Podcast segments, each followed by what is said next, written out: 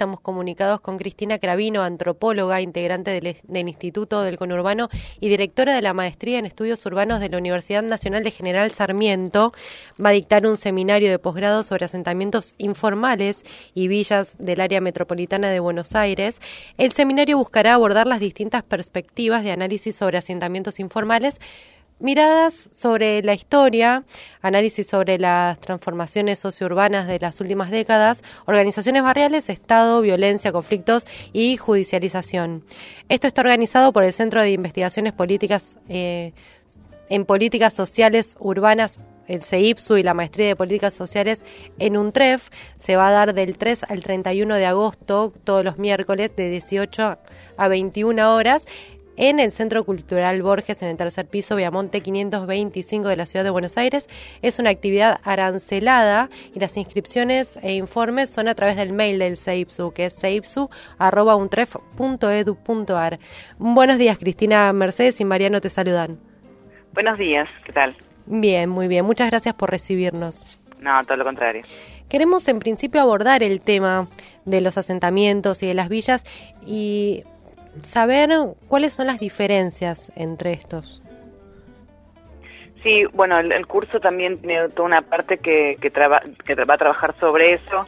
Eh, las villas comienzan en, eh, a fines del siglo XIX, sobre todo vinculado a zonas de, de, basural, de quema en la zona sur de la ciudad de Buenos Aires, pero sobre todo la, la que está mejor registrada es la de la década del 30, que es la Villa 31, que surge en el contexto de la desocupación de la crisis de el 30, donde el Estado le da vagones eh, a los trabajadores desocupados que constituyen eh, ollas eh, ollas comunitarias y finalmente de lugar a lo que sería el barrio barrio inmigrantes que después da lugar a la, a la Villa 31 y fueron creciendo durante la década del 40, 50, sobre todo migración interna de, del campo a la ciudad y después de los 60, 70 también se va sumando para el caso de la, de la capital federal en particular, migración de países limítrofes, y en cambio los asentamientos es una modalidad que comenzó en el 81 en, en el San Francisco Solano en Quilmes y en un barrio en Almirante Brown, que tenía que ver también con una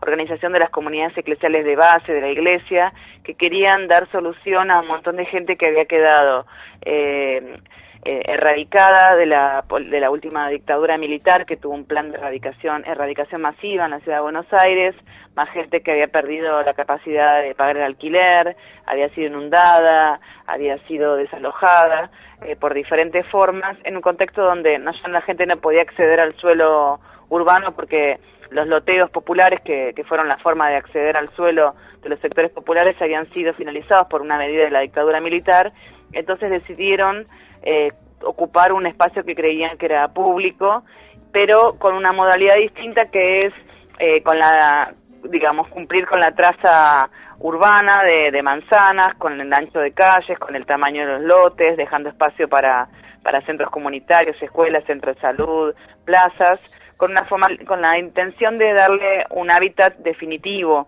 a diferencia de las villas que durante mucho tiempo, ya no, pero en ese contexto, de la década del 40, 50, 60, era como la puerta de entrada a la ciudad en busca de un lugar definitivo, que después esto de transitorio que quedó como definitivo. En cambio, los asentamientos surgieron con esa intención de que después el Estado intervenga y eh, les, les dé eh, la propiedad de la tierra y la gente lo pueda pagar en cuotas, tal como lo hacía eh, con los loteos populares. Cuando se cerró esa oportunidad, lo que querían es que el Estado les dé la, posibilidad de, comprar el suelo eh, a precios accesibles. ¿Y el Estado les dio la posibilidad? centrales en estas dos modalidades. Y el Estado finalmente les dio la posibilidad de comprar esos espacios, esos loteos que ellos mismos habían. Sí, en el caso de, la, de, esos seis barrios, eh, cuando vino el gobierno Alfonsín, una de las cosas que hizo fue porque lo que pasó con la dictadura militar es que mientras surgió la dictadura militar, el paradigma internacional cambió, que eso es lo que no se conoce en muchos casos, y es bueno que se sepa que el paradigma internacional es la radicación, es decir, que la gente se quede en el lugar que ocupa y el Estado lo que tenga como rol es de mejorar las condiciones en las que están. ¿Por qué? Porque la respuesta que había tenido el Estado frente a los asentamientos había sido la erradicación, en algunos casos con una vivienda en conjuntos de vivienda de interés social, que a veces tenían muchos problemas, o, la, o el desalojo sin nada a cambio, con lo cual no se solucionaba el problema. Entonces el paradigma internacional era la erradicación.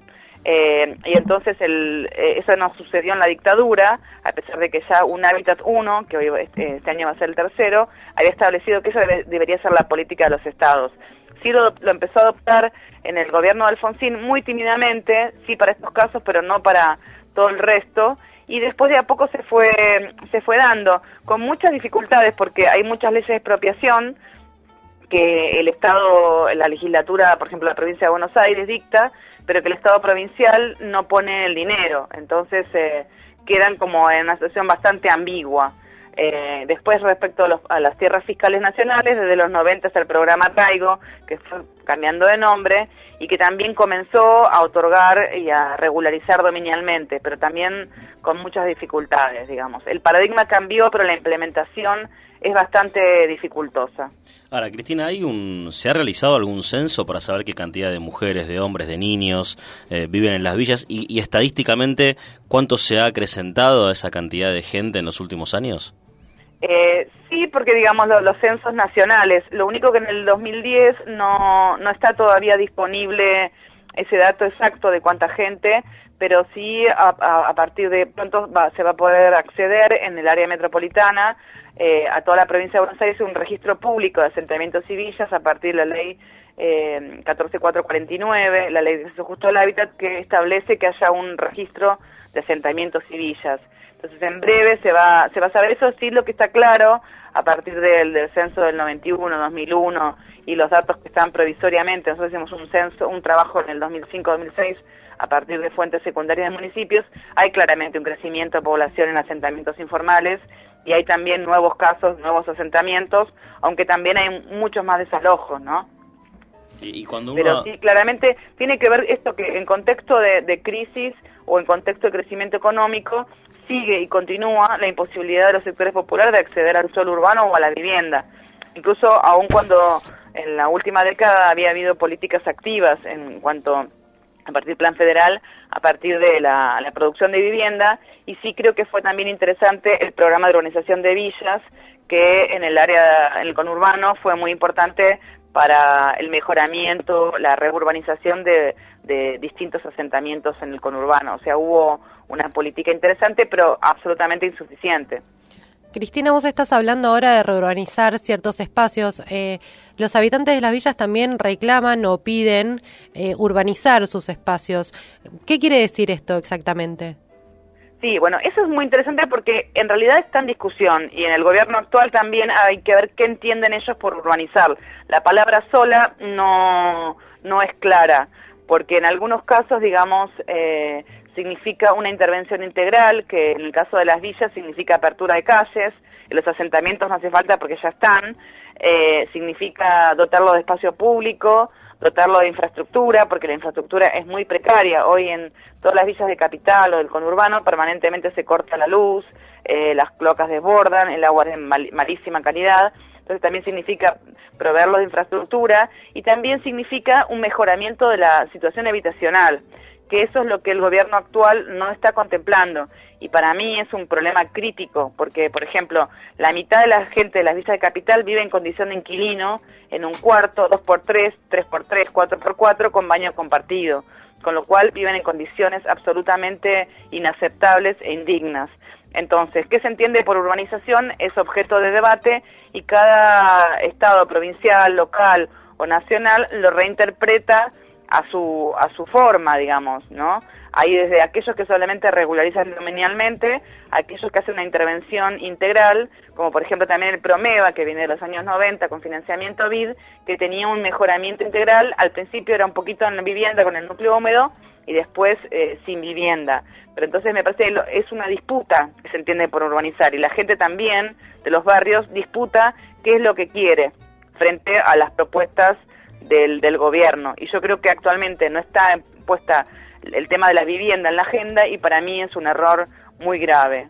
¿Y hay planes en este momento de urbanización de alguna manera, ya sea de, de, las calles o, bueno, vos decís que habitacionalmente no, pero de hay, alguna otra hay anuncios, todavía, digamos, no, no comenzó la política del gobierno actual, pero sí hay anuncios y, y está como en la agenda pública la intervención en asentamientos informales a nivel nacional, tomando como modelo lo que se hizo en la ciudad de Buenos Aires. Por eso ahí un poco mi crítica es como extender el modelo de la ciudad de Buenos Aires a, eh, a todo el país, ¿no? Pero todavía no comenzó, pero sí está anunciado que comenzaría prontamente, digamos. ¿Y qué es lo que se hizo en la ciudad de Buenos Aires que puede ser ejemplo para el resto del país? Sí, en la ciudad de Buenos Aires lo que se hizo fue eh, intervenciones en el espacio público. Mucha apertura de calles no se hizo, sino que se finalizó lo que ya estaba hecho de antes. Pero lo que se ve es, por ejemplo, una política que podemos denominar de maquillaje urbano, que es pintar las fachadas de colores pero sin mejorar las condiciones habitacionales, porque, eh, repito, la mitad de la gente de las villas vive en, condición de inquilino, con lo cual hay inestabilidad absoluta, y si no puede pagar, este, tiene que ir, y eh, en cuartos eh, pequeños, con hacinados, con baño compartido entre muchas familias. Con lo cual, si no se interviene en eso, eh, no se mejoran las condiciones porque imagínate, por ejemplo, yo visité familias donde no tienen ni siquiera una mesa. Entonces, ¿dónde los chicos estudian? ¿Dónde comen? Las parejas no pueden ni siquiera dormir en, una cama matrimonial. Eh, entonces, estas condiciones, si no se interviene en eso, es eh, por más que, que, se vea más lindo de afuera, que la gente también le gusta, obviamente, que su casa se vea linda de afuera, significa no mejorar las condiciones de vida. Significa, para mí es una política incluso para los de afuera más que para los de adentro. Para cuando pasan y vean todo pintado de colores, digan, bueno, qué linda que están las villas, pero la gente vive exactamente igual que antes, en absoluto hacinamiento, en condiciones deplorables de agua, cloaca y electricidad. Y además en estructuras totalmente endebles, ¿no? Porque vemos los asentamientos, vemos las villas que van construyendo piso sobre piso sin una estructura firme realmente. Sí, eso no, quizás no es tan grave porque la gente a veces incluso construye con, con más refuerzo. El problema es en qué condiciones viven, sin ventilación, sin luz, a veces en pisos húmedos eh, y en condiciones de hacinamiento. Eh, entonces, no intervenir en, en, las, en las viviendas, no proveer de viviendas, para mí eh, es un problema serio, porque en realidad lo que se está pensando es en políticas de bajo costo y alto impacto, alto impacto visual, que es mejorar la fachada eh, y la infraestructura de forma precaria, digamos, porque hoy día eh, no hace falta ser adivino, pero en cualquier villa en ese momento están con la luz cortada, con la, el agua que casi no es potable, las cloacas rebalsadas, no tienen gas, con lo cual también se utiliza mucho más la electricidad, eh, y entonces la verdad que no son condiciones dignas de vida. No, y también existe en la sociedad actual mucho prejuicio hacia, hacia los habitantes de, las, de los asentamientos y de las villas, que tienen distintos problemas, ¿no? Desde que no entran las ambulancias a atender a, los enfermos, como también a no conseguir un trabajo por el lugar donde viven. Sí, totalmente. Yo creo que eso es un tema muy grave y ahí los medios de comunicación tienen un rol central en, en tratar de explicar que la gente eh, no es que vive ahí de forma oportunista ni y todas las cosas que se dicen, eh, sino que es el lugar que pudieron acceder.